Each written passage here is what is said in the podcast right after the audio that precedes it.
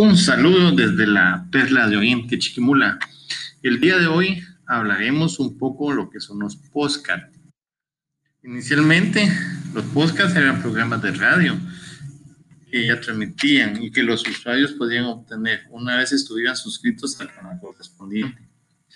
Los archivos se distribuyen mediante un archivo RSS que los usuarios pueden descargar y escuchar mediante una aplicación en el celular o en el dispositivo que desean. Y básicamente es muy fácil de hacerlo.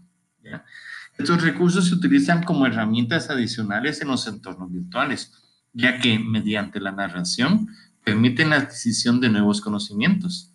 De manera oral, se explican a los participantes contenidos de forma más interactiva. ¿Cuál es la diferencia entre un podcast y un audio?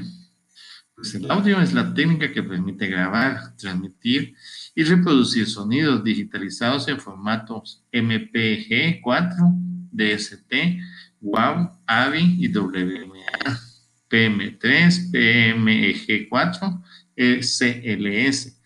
En cambio, un podcast es un archivo de audio que puede contener desde charlas, tutoriales y música hasta cualquier otro contenido en el audio. El formato de entrega es MP3 el origen de la palabra podcast es la función entre iPod y broadcasting. Entonces, hoy ya sabemos lo que es un podcast. Un gusto saludarles desde la ciudad de Chiquimula.